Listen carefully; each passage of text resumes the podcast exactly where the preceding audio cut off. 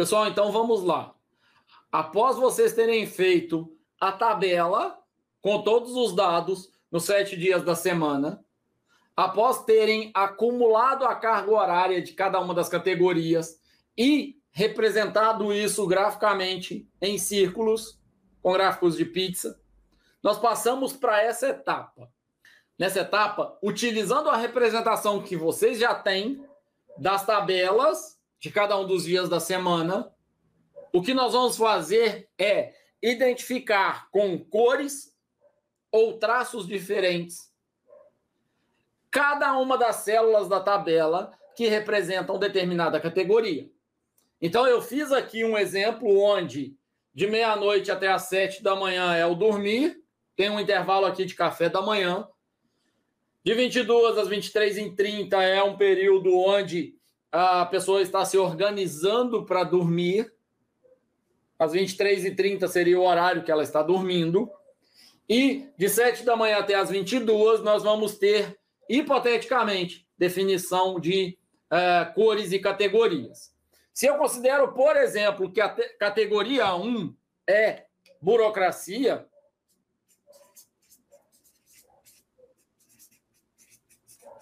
ou seja, representa os horários de trabalho, essa pessoa tem C1 aqui, na parte da manhã da segunda-feira, C1 na parte da tarde de segunda-feira, e isso vai se repetir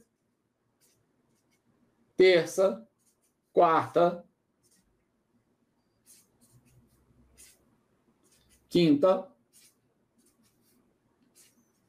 e sexta-feira, por exemplo. Ok? O caso de algumas pessoas pode se repetir no sábado de manhã, pode ter outros horários, não é o, o ponto mais importante aqui. O que é fundamental é que vocês tenham representado por cor. A categoria 2, vamos supor que seja uma dedicação à família.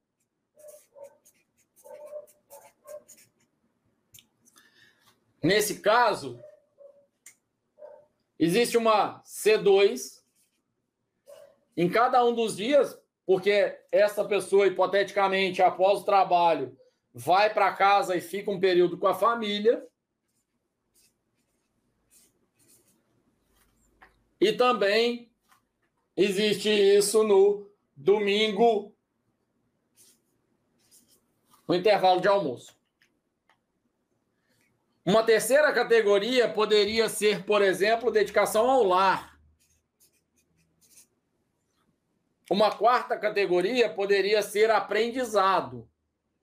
Então, terceira categoria, dedicação ao lar. Essa pessoa, hipoteticamente, ficaria o sábado, de manhã e de tarde, cuidando dos afazeres domésticos. O, a categoria de número 4 seria, por exemplo, aprendizado.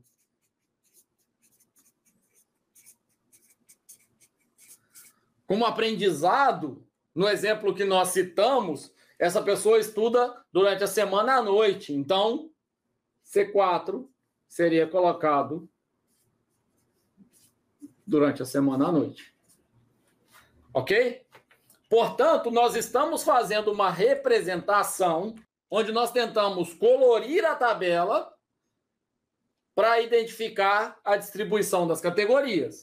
A categoria 5 seria, por exemplo, resgate, pendência. Ok?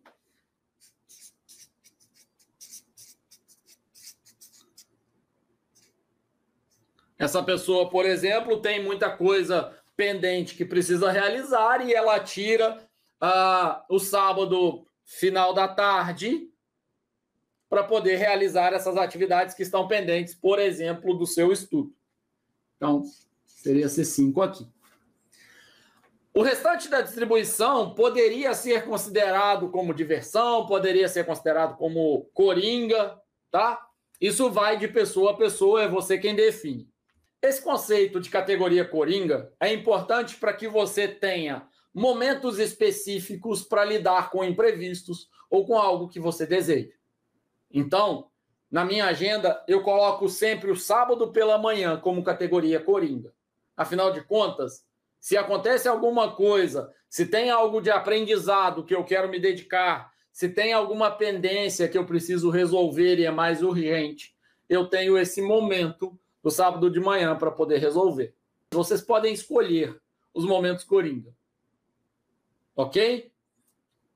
É normal que no início da aplicação desse método vocês não tenham muita clareza. Aos poucos você vai se organizando, vai tendo melhor controle sobre a sua agenda, maior domínio sobre ela, e você vai conseguindo separar momentos coringa. Então, por exemplo, uh, nesse caso aqui hipotético, essa pessoa no domingo à tarde seria o intervalo coringa dela. Ok? Percebam, quando nós conseguimos olhar para essa representação das categorias, nós conseguimos perceber que, por exemplo, um jantar que ela queira organizar com a família dela tem apenas a liberdade de ser no domingo à noite. Porque, afinal de contas, se ela fizer no sábado à noite, ela já tem algo organizado para ali e ela vai precisar mover essa atividade de lugar.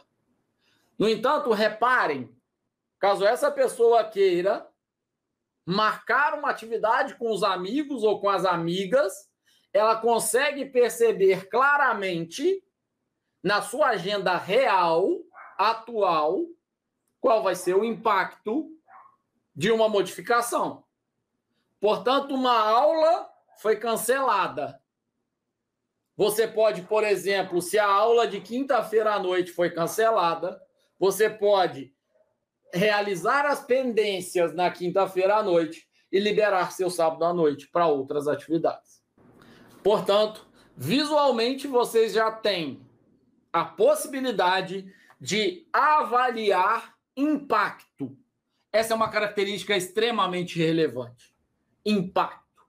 A partir do momento que você consegue visualizar o impacto, você consegue, começa a tomar posse daquilo que é possível agora, hoje, essa semana, semana que vem, e daquilo que eu preciso me planejar para realizar.